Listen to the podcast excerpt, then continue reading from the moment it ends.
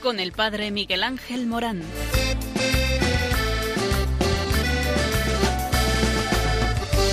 Aunque sean muchas las preguntas y si te surgen tantas dudas de si es verdad lo que te canto. Él te conoce desde antes, sabe tu nombre y lo que vives y lo que siempre vas buscando. Escucha dentro su llamado, verás él pasa a tu lado y tu respuesta va esperando. Ven y verás. Ven y verás. Muy buenas tardes a todos. Estamos en la sintonía perfecta, la sintonía del amor de Dios, la sintonía de la esperanza de María, que nunca desfalleció, hasta tal punto que creyó en que de la muerte se sacaría la vida. Sí, y estamos hablando de eso, de la vida, eh, porque es la propuesta de este programa. Ven y verás, aquí en Radio María, como no, y en un programa que intenta hablar de tu propia vida, de tu propia existencia. ¿Por qué? Eh, porque todos andamos buscando en el tener nuestra felicidad, en el hacer nuestra felicidad, y no está ni en el tener ni en el hacer. ¿Sabes dónde está tu felicidad? Tu felicidad está en el ser. Y cuando descubres tu ser, eh, cuando descubres una llamada, una llamada de Dios que te hace por amor, porque por favor, en esta tarde eh, siéntete abrazado por esta sintonía que estás escuchando. Dios te ama y porque te ama te llama y porque te llama te envía y te envía a una misión.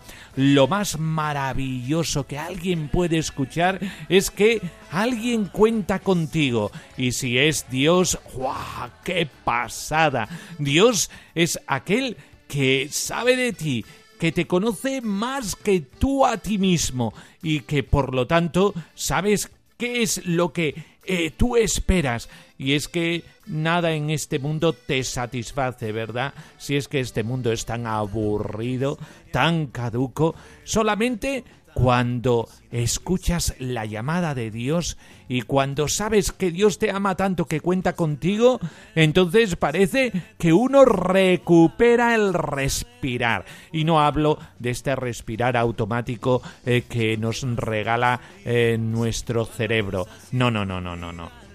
Estoy hablando de otro respirar, el respirar de tu corazón. Y es que ¿Sabes que el corazón también respira? El corazón es el centro del ser humano y continuamente está anhelando. ¿Y qué anhela? Está anhelando el sentirse amado. Si es que no parará tu corazón hasta que te encuentres con el verdadero amor. Y es que eh, vas pincelando de aquí para allá, tocando todos los pinceles, todas las paredes, tocando todo aquello que eh, quieres o pretendes que te dé la felicidad. Y sigue tu corazón sonando a hueco. Pues, ¿sabes eh, dónde está la clave? La clave está en sentirse amado por Dios. Y de ahí este programa. Un programa que te habla de una llamada. Y una llamada de todos nosotros. Una llamada a la santidad y la santidad solamente proviene de Dios. La santidad solamente te la puede dar el ser de Dios. Todo hijo de la Iglesia debe comprender que esta llamada a ser santo es universal, es para todo, también para ti, el ser siempre y enteramente santos, como santo es el que nos llamó. Pues esto sitúa al cristiano, te sitúa a ti, a ti que escuchas en el horizonte de una vida conforme al designio divino que pide la perfección en el amor. Es precisamente el Señor Jesús quien invita a seguir su camino hacia la plenitud, enseñando, por lo tanto, Sed perfectos como vuestro Padre Dios es perfecto, el que está en los cielos. La palabra del Señor invita a todos cuanto la oyen a la vida santa. El divino Maestro y modelo de toda perfección, el Señor Jesús, predicó a todos y a cada uno de sus discípulos, cualquiera que fuese su condición, la santidad de vida, de la que Él es iniciador y consumador. El Concilio Vaticano II ha sido muy claro al respecto, dedicándole todo un capítulo de la Constitución dogmática Lumen Gentium a este devenir, el devenir de la llamada en el amor. En él leemos un pasaje fundamental en el que conviene reflexionar.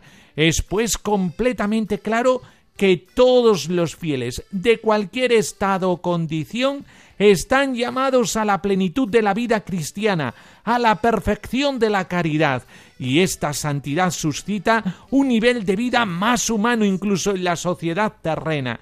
En el logro de esa perfección empeñan los fieles las fuerzas recibidas según la medida de la donación de Cristo, a fin de que, siguiendo sus huellas y hechos conformes a su imagen, obedeciendo en todo a la voluntad del Padre, se entreguen con toda su alma a la gloria de Dios y al servicio del prójimo.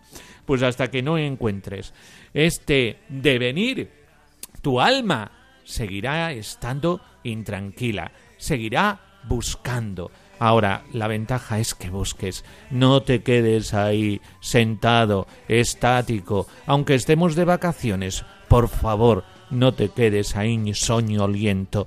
Mira hacia más allá, hacia un horizonte esperanzado, hacia arriba, y ahí te encontrarás con el sentido de tu vida. Pues abordamos este nuevo programa de Ven y verás. Él te conoce desde antes, sabe tu nombre y lo que vives y lo que siempre vas buscando. Escucha dentro su llamada, verás él pasa a tu lado y tu respuesta va esperando.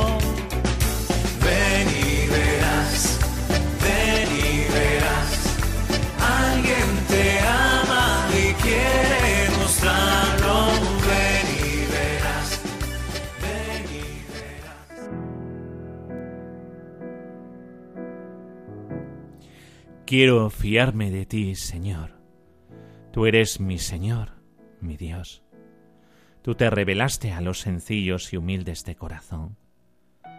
Danos un corazón sensato y sencillo, bueno y sabio como a Salomón.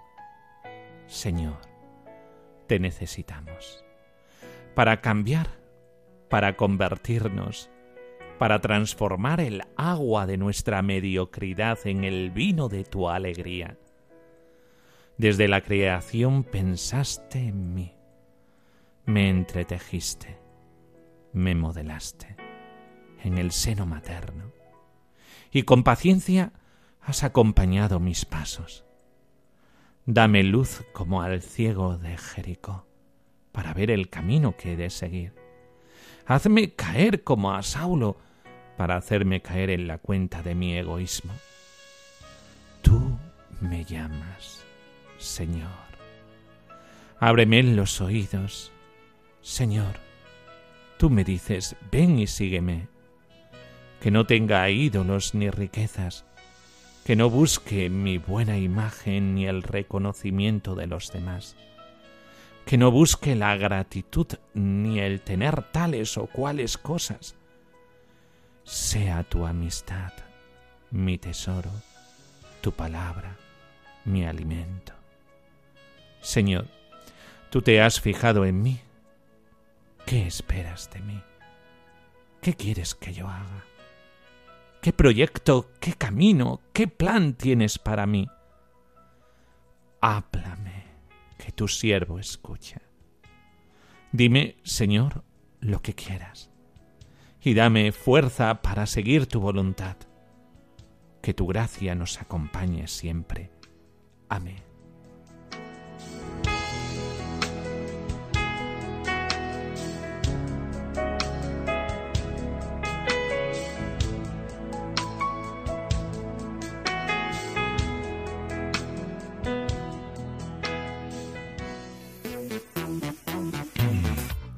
Jóvenes seminaristas realizan obras sociales durante las vacaciones de verano. Y es que la vacación no está reñida con la vocación. Y por eso así como el relato que esta noticia eh, va a desarrollar, también en el seminario de Cáceres los seminaristas están haciendo una experiencia misional, sí como oís, eh, Fernando en el Perú, en las misiones, y eh, Martín en Kenia intentando revitalizar una zona que tiene a muchos pobres que eh, tienen dificultades por sus discapacidades y está pues en un dispensario eh, poniendo placas solares y haciendo que la vida de aquellos niños que tienen ciertas discapacidades eh, puedan vivir mejor.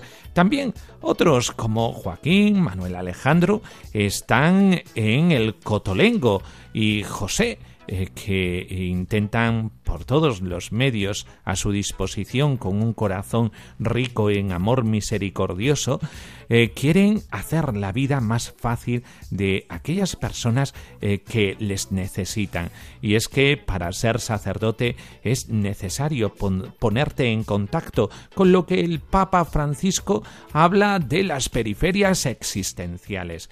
Pues durante el periodo de vacaciones de verano, también un grupo de jóvenes seminaristas decidieron dedicarse durante un mes a realizar obras sociales en comunidades marginadas de México. El objetivo es formativo y consiste en experimentar de cerca las necesidades de la gente, experimentar lo que significa ganarse el pan con el trabajo de las manos y sensibilizar a los seminaristas. Por eso el sacerdote se afirma, dice eh, uno de los responsables del seminario, eh, que 25 eh, seminaristas vienen realizando trabajos agrícolas, así como de labor social en esta temporada. Asimismo, que existen muchas comunidades necesitadas de ayuda en la zona Sierra de Hidalgo, en México, a las que vienen apoyando desde hace 15 años. Ahí vimos la posibilidad de ayudar con trabajo social y algo de apoyo al párroco de la zona, personas de una minera que se encargan del área de responsabilidad social van focalizando las necesidades más urgentes de la comunidad y van programando la ayuda, manifestó el padre don Carlos Proal. También añadió que su forma de sumarse al proyecto es trabajando y brindando eh, eh, pláticas, es decir, predicaciones que contribuyan a la formación de valores en aquellas personas eh, que necesitan de una formación cristiana. La Oficina de Comunicación y Relaciones Institucionales de los Legionarios de Cristo indicó que un seminarista recibe formación durante 12 años en promedio, que concluye con la ordenación diaconal y sacerdotal. En ese sentido, cinco seminaristas se ordenarán diáconos en la antigua basílica eh, de Nuestra Señora de Guadalupe de la Ciudad de México el próximo 30 de agosto. Lo mismo harán cinco seminaristas en León, Guanajuato, uno en Aguascalientes y uno en Monterrey eh, en el mes de septiembre. En México Actualmente existen 6.546 seminaristas candidatos al sacerdocio y 14.600 sacerdotes en 91 diócesis del país, de acuerdo con Juliana Navarrete, del Observatorio Nacional de la Conferencia del Episcopado Mexicano.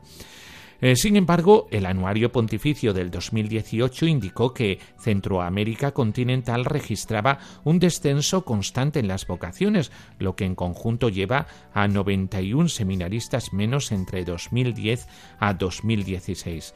Además, señaló que el país con el mayor peso demográfico del subcontinente, México, eh, muestra una tendencia que no se puede detectar con precisión a un ligero aumento registrado hasta 2012, siguió una tendencia a la baja en los años siguientes. Al final del periodo, el número de seminaristas se estabilizó en 5.000.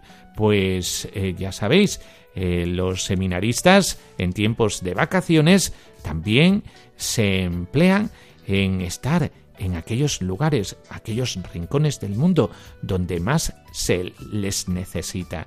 La caridad hace que el corazón se enchíe y por eso los seminaristas, futuros sacerdotes, quieren tener un corazón dispuesto hacia los demás, especialmente los más pobres.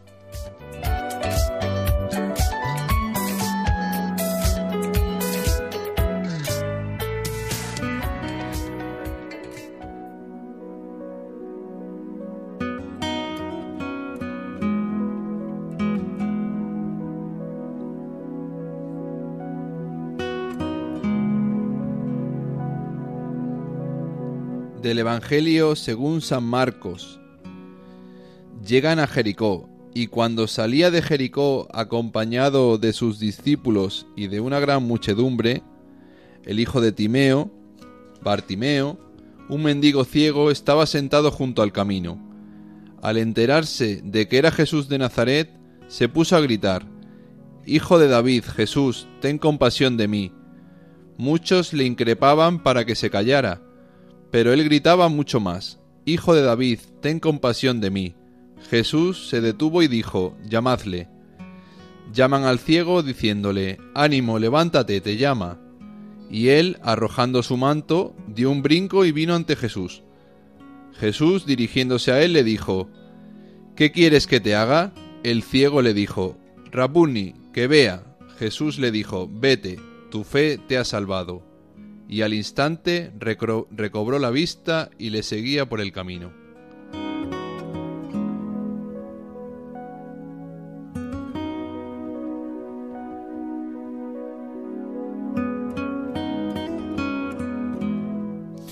En la Biblia existen muchos ejemplos de vocación y por eso eh, queremos hoy centrarnos en la vocación en la Biblia, la llamada eh, como reciben ciertos personajes, la llamada de Dios. Y por eso eh, vamos a hablar de cómo en la Biblia se reflejan todas estas llamadas a personajes emblemáticos para la historia de la salvación. Las escenas de vocación de la Biblia son de las páginas más importantes que podemos encontrar. Eh, por ejemplo, la vocación de Moisés, eh, ¿os acordáis de la zarza ardiente? ¿Eh? La de Isaías en el templo, el diálogo entre Yahvé y el joven Jeremías. Nos presentan a Dios en su majestad y misterio, y al hombre en toda su verdad, en su miedo y en su generosidad, como nos pasa a nosotros, en su poder de resistencia y de acogida. Estos relatos ocupan un lugar principal en la Biblia porque la vocación es un momento importante en la revelación de Dios y en la salvación del hombre, como te pasa a ti, que en tu historia también Dios quiere encontrarse contigo, así como se encontró con Moisés, con Abraham, con eh, David, con cada uno de los personajes bíblicos que podáis tener en vuestra cabeza.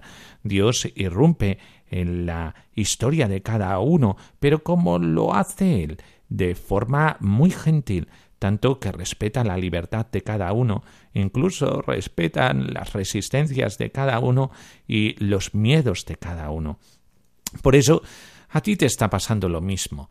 Eh, Dios, eh, porque te ama, pues también eh, está pues este esta tensión que hay dentro de uno entre sí seguir o no seguir al Señor qué es lo que me pide Dios, qué es lo que no me pide. Alguno incluso le dice al Señor, mira, mira, mira, déjame como estoy, que no quiero que eh, entres a formar parte de mi vida de una forma eh, más enfática, ¿verdad?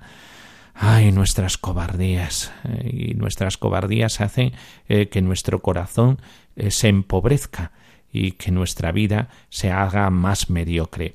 Pues no, todos aquellos que dijeron que sí, como tú, que seguro que con la gracia de Dios, con una vida saludable en el espíritu, puedas decir que sí, eh, porque eh, la fuerza, la fuerza te viene del Señor.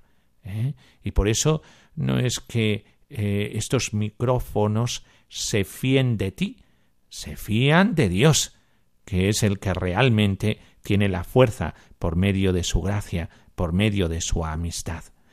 Vocación y misión en el Antiguo Testamento. Todas las vocaciones en el Antiguo Testamento tienen por objeto misiones.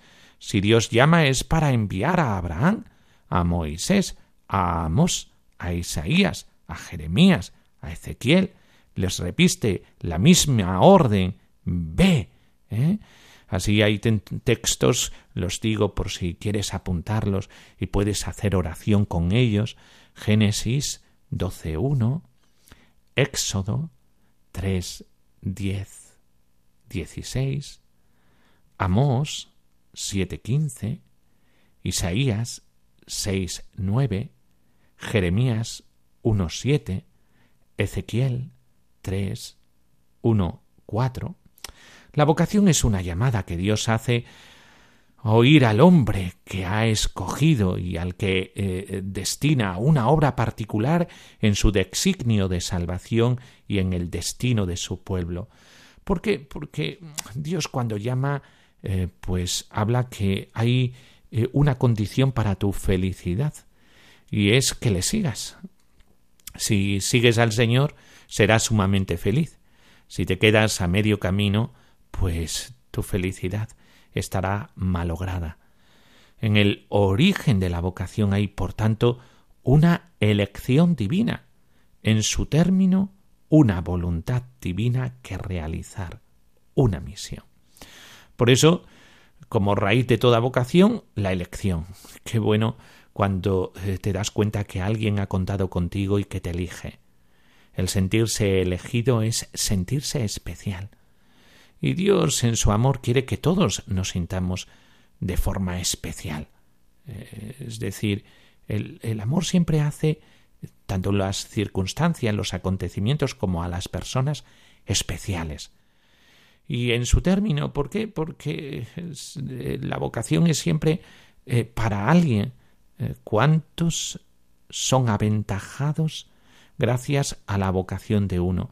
Porque muchas veces la salvación de muchos depende de la salvación de uno o de la respuesta de uno.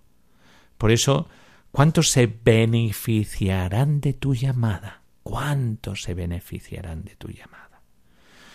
Por eso, Dios llama a cada uno, aunque sea para salvar a todo un pueblo. La vocación es siempre personal. La vocación añade algo especial a la elección y a la misión una llamada personal dirigida a la conciencia más profunda del individuo y que modifica radicalmente su existencia, no sólo en sus condiciones exteriores, sino hasta en el corazón, haciendo de él otro hombre. Este aspecto personal de la vocación se traduce en algunos textos bíblicos. A menudo se oye a Dios pronunciar el nombre de aquel a quien llama, a veces para indicar mejor su toma de posesión y el cambio de existencia que significa, da Dios a su elegido un nombre nuevo. Abraham ¿eh? es el nombre nuevo de Abraham. Y Dios guarda una respuesta a su llamamiento, una adhesión consciente de fe y de obediencia. A veces esta adhesión es instantánea, pero con frecuencia el hombre es invadido por el miedo y trata de evadirse. Es que la vocación normalmente pone aparte al llamado y hace de él un extraño entre los suyos. Esto pasa corriente, es corriente. El que eh, uno cuando es llamado pues se vea extraño. Pero a mí, a mí me va a llamar Dios. ¿A mí? ¿Eh? Sí, sí, a ti, a ti que me estás escuchando, Dios también te llama y te llama a una misión. Eh, por eso, eh, que no te parezca raro que escuchando hoy Radio María, en este programa Ven y verás, eh, también el Señor te haga suscitar un intríngulis dentro de tu corazón, un cosquilleo en tu estómago, y este cosquilleo sea decirle que sí al Señor. ¿Cuánta vez, ¿Cuántas veces lo, lo rehuyes, verdad? Pues que sí, que Dios te está llamando porque a nadie le es indiferente Dios. Dios quiere tu felicidad. Y por eso él habla en la conciencia más profunda del individuo. A veces eh, tenemos nuestra conciencia adormecida y nos gusta eso. ¿Por qué? Porque cuando tenemos la conciencia adormecida nada nos duele. ¿A que sí, verdad? ¿Eh? Anestesiaos, vamos, permanentemente. Qué bien se, vive, ¿eh? Anestesiado. Que no, que no, que no. Que eso es para los momentos de cirugía. Y el Señor eh, te quiere hacer ver que tu vida merece eh, la pena y por lo tanto debe de ser sentida.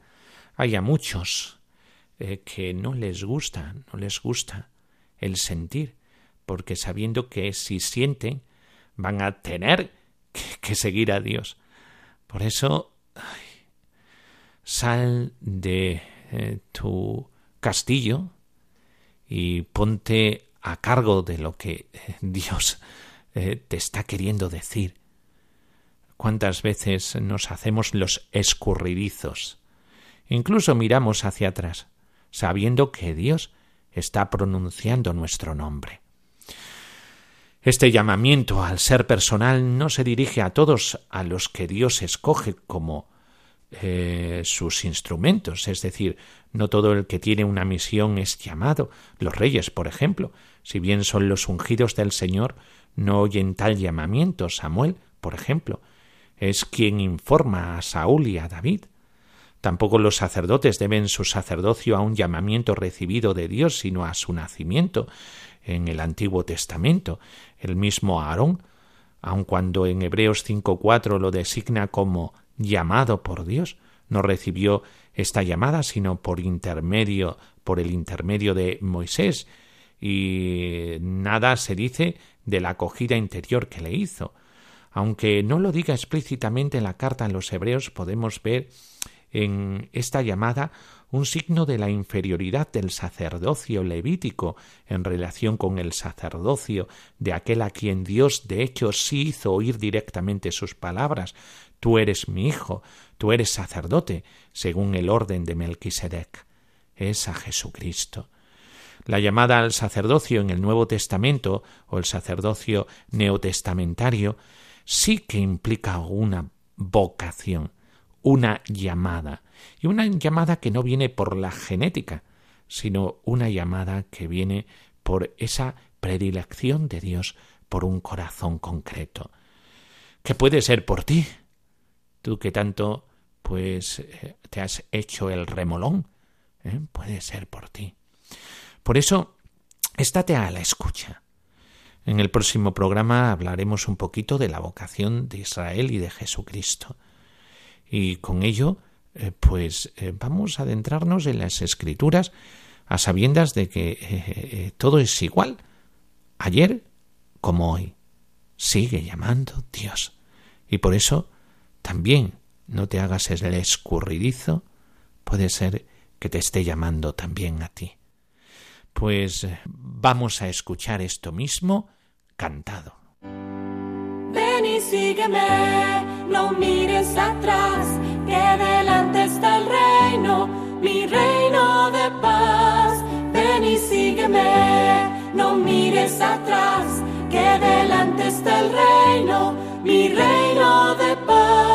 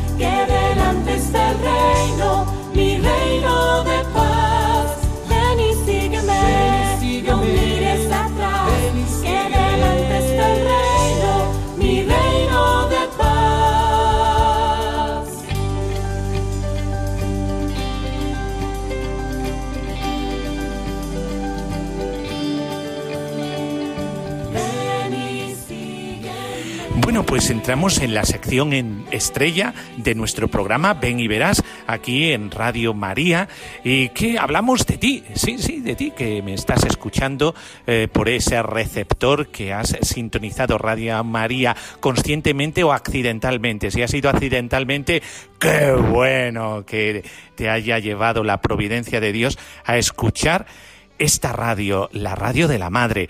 Y en la radio de la madre un programa que habla de ti, como te he dicho. ¿Por qué? Porque habla del sentido de la vida. Y nosotros sabemos eh, que el sentido de la vida eh, tiene otra chispa cuando Dios llama. Y llama a una vocación. Y los estados de vida dentro de la iglesia, como venimos diciendo en este programa, eh, es el matrimonio, el sacerdocio, la vida religiosa y la soltería vivida para los demás. Y es que Dios tiene un proyecto precioso contigo, cuenta contigo y a veces por muy mal que nos vaya la vida eh, y que se nos nuble todo, eh, pues ya sabes, eh, ahí hay un rayito de luz y en ese rayito de luz hay una llamada. Dios te ama y porque te ama te llama y porque te llama te envía y te envía a una misión. Y por eso nos va a hablar del proyecto de vida alguien. Este proyecto de vida que él eh, lo evangeliza, lo predica a través del dibujo. Eh, tengo en el estudio de Radio María a Pachi eh, Fano. Pachi Fano. Eh, se llama Francisco Velasco Fano. Bueno, pero todo el mundo lo conoce por Fano, por sus dibujos. Muy buenas tardes, Fano. Hola, buenas tardes, ¿qué tal? Bueno, pues eh, en este programa, eh, Fano, hablamos de algo muy personal. Espero que, como ya estás aquí en el estudio, nos has dado permiso, ¿verdad? ¿Eh? Bueno, pues, eh, Fano, ¿cómo Dios te llamó al matrimonio? Mucha gente hemos en esta sección han pasado hasta periodistas y que hablen de su vida personal y que hablen de su vida de fe en el estado de gracia que Dios le ha concedido, eh, que es eh, eh, en el matrimonio, en la vida sacerdotal, la vida religiosa. Pues, Fano, ¿cómo Dios te llamó a ser esposo y papá? Bueno, pues todo nace de un discernimiento, de un preguntarme muchas veces Dios qué quiere de mí, de conocer congregaciones religiosas, de participar en el seminario menor y de vivir una vida de joven, adolescente, de salir, de fiestas, de amigos, de estudios. Y uno va discerniendo, va buscando, encontrando y llega Susana, que, que es mi mujer y tenemos un noviazgo largo, estamos casi 10 años de novio, conociéndonos, compartiendo, viviendo, y nos casamos, nos conocimos en la parroquia, nos casamos y, y el regalo han sido los niños, Judith, Javi Ángela, que han ido llegando porque Dios ha querido y que son nuestra bendición y nuestra suerte y nuestra alegría. Y ahí vamos en el día a día de la vida, que tiene sus afanes, y, bien, trabajando los dos, queriendo, participando en la parroquia, en la comunidad, colaborando con los más necesitados e intentando servir, ¿no? Y ser feliz. Pues eh, siempre Dios cuando llama, eh, Fano, porque hay gente, eh, jóvenes que nos están escuchando, no dicen que escuchan Radio María, pero yo sé eh, que lo escuchan. Y hay jóvenes que nos están escuchando y que dicen, ay, para dar el paso o al sacerdocio o a la vida matrimonial o a la vida religiosa, necesito escuchar una voz que me dice así, Miguel Ángel, se cura. Eh, eh, ¿Eso se produce así? Mira, a mí me encanta un, nuestro, yo hago dibujitos, que tú lo sabes, y nuestro Papa también hace dibujitos sin dibujar. Lo que pasa es que cuenta muchas metáforas. Tiene una que es preciosa en la Christus Vivi, que habla de la vocación, que yo la, la estoy dibujando y que me hace mucha ilusión, y habla y dice, cuando Dios te llama, no es un GPS que te dice derecha, izquierda, recto, para, has llegado a tu destino, sino que es una brújula que te dice, servir te hará feliz. Si estás con los pobres, serás feliz. Si escuchas, entonces tu brújula vital se va orientando.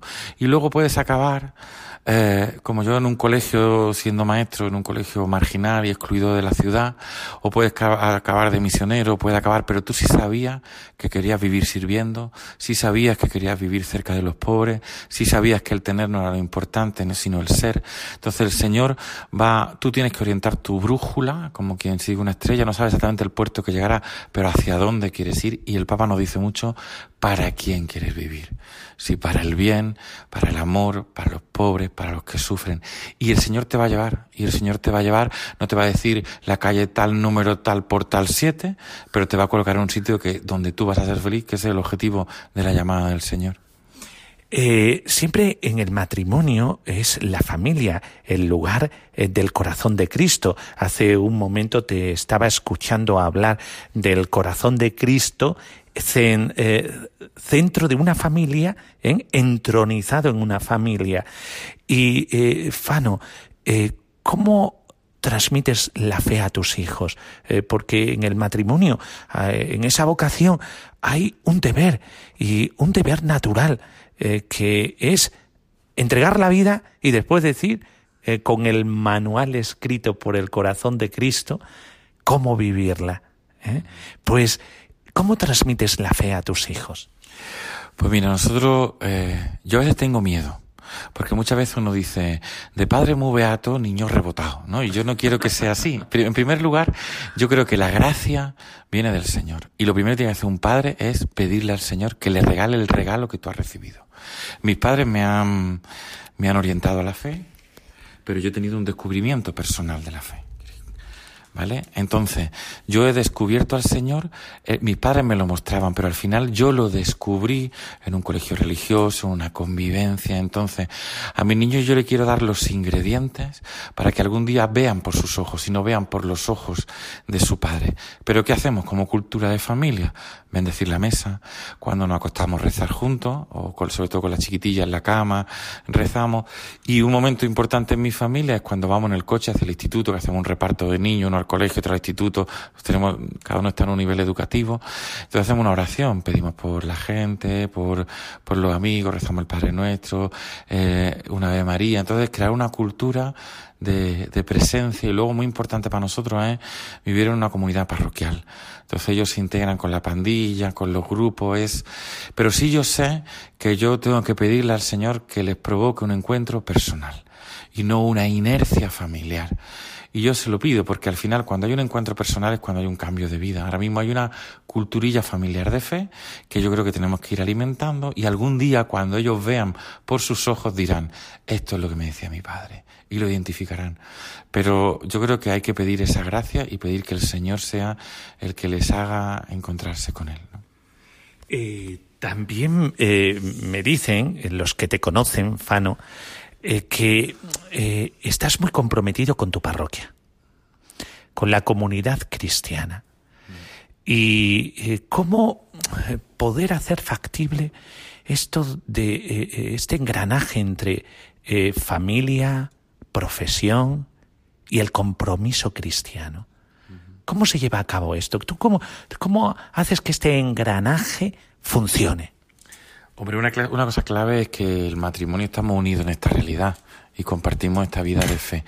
Y otra clave es que hemos crecido juntos en la parroquia, entonces somos varios matrimonios juntos, algunos están, algunos no están casados de la pandilla, que nos confirmamos juntos, que queríamos algo más, y entonces nos llamamos Comunidad María de Nazaret, somos una comunidad parroquial, empezamos siendo eh, pareja, luego siendo matrimonio, ahora hay más niños que adultos, y entonces pues la vida va cambiando, entonces la realidad pastoral parroquial va cambiando.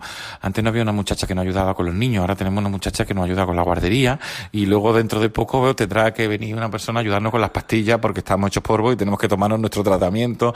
La realidad vital va cambiando y existencial va cambiando. Entonces nosotros mm, vamos intentando siempre a al servicio de la parroquia y siempre un poco dejándonos guiar por la diócesis. Tenemos un carisma muy diocesano, lo que nos diga el obispo, lo que nos diga el párroco y pues tenemos nuestro plan de formación, nuestro, nuestra vida de servicio a los más pobres, con una cuota que compartimos con los que más sufren y cada uno pone su posibilidad, pero es un poco eso, ¿no? Vivir en común, compartiendo y sobre todo desde nuestra profesión, desde nuestro trabajo, con nuestras inquietudes como padre. Entonces, el truco, el truco se llama comunidad. Y el truco se llama no estar solo, porque uno solo tiene curva y las curvas se mitigan y no se sale uno de la carretera si va acompañado, ¿no? Yo creo que eso es clave. Como podéis oír, un matrimonio eh, que está abierto, con un apostolado. ¿eh? que decir que vamos, es que muchos eh, piensan que la vocación matrimonial es hacer bien a los suyos, eh, buscarle una buena carrera, eh, primero una buena educación, después una buena carrera a los hijos, y ya he sido buen padre y buena madre, por lo tanto, he cumplido con mi finiquito de cristiano. Y nos damos cuenta que el matrimonio está llamado también a la misión, a la misión. Nos has hablado de una misión peculiar tuya, que es la misión con los más desfavorecidos, con los pobres. Háblanos un poquito de esto, de esta misión que tenéis con los más pobres, con los desfavorecidos. Sé que también estás ejerciendo tu profesión en un colegio, que es un colegio muy peculiar, en una zona muy peculiar. Háblanos un poquito de esto. Bueno, eh, la, la, realidad de dolor y de pobreza es grande. Lo que pasa es que nosotros en Málaga trabajamos en una realidad bastante doliente, sufriente y visible, que es un barrio que se llama Asperones, un barrio donde toda la población es gitana, de casas prefabricadas, que se hizo para tres años y lleva treinta, donde la gente vive hacinada en chabola, en cuartillo, donde cogiendo un autobús y recorriendo tres kilómetros puede llegar a la playa, pero donde hay niños que nunca han visto el mar. Entonces son situaciones de dolor y de exclusión muy grandes. Ahí hay un colegio, ahí hice yo las prácticas, me enamoré de esa realidad de dolor y somos muchos trabajando muy, muy bien en ese, en ese entorno pidiendo que desaparezca. Nosotros decimos que es un trocito del tercer mundo en la Costa del Sol. Estamos rodeados por el vertedero, por el desguace de coche, por el cementerio, a la afuera de la ciudad. Todos los restos de, de Málaga están colocados juntos y esas familias son tratadas como restos. Luchamos con Cáritas, con otras ONG y luchamos porque haya justicia, por ser voz de los sin voz y porque haya una realidad de oportunidades. A mí lo que me duele es niños con capacidades que acaben siendo chatarreros. Nosotros cuando hemos estudiado los romanos decíamos el patricio patricio, el plebeyo plebeyo, la edad media, el señor señor, el, el... y aquí yo digo que en la capital de la Costa del Sol el hijo de chatarrero, aunque sea inteligente, tiene muchas posibilidades de ser chatarrero. Y tenemos que desde la educación, desde el bien común, trabajar todas las entidades, todos los políticos, por erradicar esa bolsa de miseria que, que para nosotros es vergonzosa. Y hay mucha gente haciendo mucho bien, intentando dar oportunidades. Y, Fano, ¿tienes tiempo para todo? Es decir, tiempo para tu profesión Tiempo para el matrimonio, tu familia. Tiempo eh, para eh, la ONG eh, y para los pobres. eso es posible, Efa, ¿no? Hombre, veo poco la tele, pero también la veo. no, pero hay un truco, hay un truco. Es que uno intenta que, que, la vida sea integral. Entonces, yo doy catequesis a los niños de mi cole. Mi mujer es maestra de mi cole. También compartimos el, el, trabajo juntos. Mucha gente de mi comunidad parroquial también trabaja con el cole. Entonces, uno tiene que intentar no volverse esquizofrénico y entonces tiene que tener un equilibrio y tener una vida también interior y una vida de paz, porque si no te quemas. Eso sí, sí me gusta compartirlo, ¿no? Muchas veces siente la frustración de querer hacer más, pero muchas veces pararse y afilar el hacha, yo me lo estoy diciendo a mí mismo, ¿eh? que no lo cumplo. pero sí es verdad que también todo esto es mucho de gracia de Dios. Por ejemplo, el tema de los dibujos, uno hace un dibujo a la semana, internet lo comparte con todo el mundo y para mí ni soy dueño, ni me siento dueño, ni me siento dibujante. Fue por a este, este grupo de niños, yo en ese cole fui primero profesor de religión y por dibujar y por compartir y ahora eso dicen, tú te dedicas a hacer dibujos, ¿no? He hecho algunos dibujos, van llegando, comparto dibujos. Pero sí es verdad que yo para mí quiero que mi centro sea mi familia y mi profesión. Yo creo que los laicos estamos llamados a eso. Ahora, mi colegio es un colegio público, pero mi vida es en el nombre del Padre, del Hijo y del Espíritu Santo. Por lo tanto, yo soy un maestro por el Evangelio. Pero yo soy un conductor por el Evangelio porque conduzco un coche. Y toda mi vida está impregnada. Yo siempre digo que cuando uno lo bautiza, lo ungen. Y la colonia no te la puedes quitar dependiendo de dónde estés hueles bien, estés donde estés. Y no puedes decir, con mi amigo del fútbol no soy cristiano, y con los otros sí soy cristiano, y con los otros. Entonces, lo bueno es vivir en esa coherencia de que todo impregne tu vida y que el Evangelio sea una dimensión no circunstancial de un momento en la parroquia, sino en el intentar educar a los hijos de la mejor manera posible, en el ser maestro escuela, en el atender a gente con necesidad, o en hacer dibujo, o jugar al baloncesto con mi amigo, o en todas esas realidades, pues vivir en, en, en, la sintonía, esto es una radio, en la sintonía del Evangelio, que a veces se nos va, hay que resintonizar, porque somos pecadores, porque tenemos limitaciones, pero sí saber cuándo suena bien tu vida y cuando suena bien es cuando la palabra de Dios está sonando. Pues muchísimas gracias, eh, Fano, por compartir tu tiempo, por compartir tu vida con los demás y por hacerlo aquí, en estos estudios de Radio María en Ven y Verás. Muchas gracias. Gracias.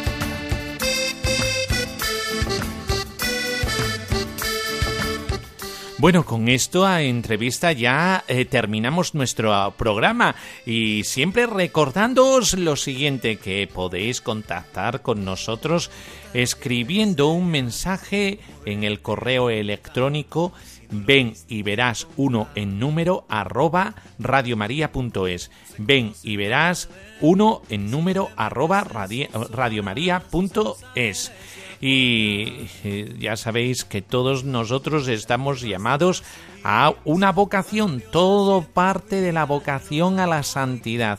Y desde ahí se despliega a cualquiera de los estados de vida, o a el matrimonio cristiano, o a el sacerdocio, o a la vida religiosa, a la misionera.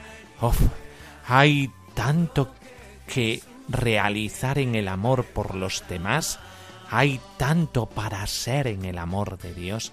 Y es que eh, acordaos de la primera de Juan 4.8 y la definición que se hace de Dios. Dios no hay que buscar mucha definición. Dios es amor. Y por lo tanto, desde el amor nos encontramos con nosotros mismos y desde el amor nos desplegamos en los demás, hasta tal punto de hacer cielo aquí en la tierra, cuando nos entregamos y cuando nos donamos. Cuando somos parcos y nos reservamos a nosotros mismos, entonces se achica nuestra vida y no comprendemos bien lo que eh, es nuestro existir. Nosotros estamos realizados a imagen y semejanza de Dios, entretejidos en el seno materno desde el amor. Y por eso el Señor te brinda esa llamada al amor, una llamada a la santidad, una llamada a cumplir la voluntad de Dios que es este designio de amor, este designio de salvación. Eh, por eso como su Hijo Jesucristo, nosotros empeñémonos en que este amor se extienda al hoy, que es el Kairos, el momento de salvación. No lo dejes para mañana, en el hoy. Ahí Dios te ama y te quiere. Pues en el control, Vicente Rosso, en el micrófono, el Padre Miguel Ángel y terminamos con la bendición, la bendición de Dios Todopoderoso, Padre, Hijo y Espíritu Santo, descienda sobre vosotros. Amén. Pues sabiendo que el Señor está siempre al tanto de nosotros y que cuenta contigo, em, pues hasta el próximo programa en Ven y verás, aquí, cómo no, en Radio María. Si no lo viste y encontrar, no se conoce el mar adentro. Si no te metes en sus olas, no se lo sabe desde afuera. No Ven y verás con el padre Miguel Ángel Morán. Lo da todo y quita nada. Ven y verás, ven y verás. Alguien te ama y quiere mostrarlo.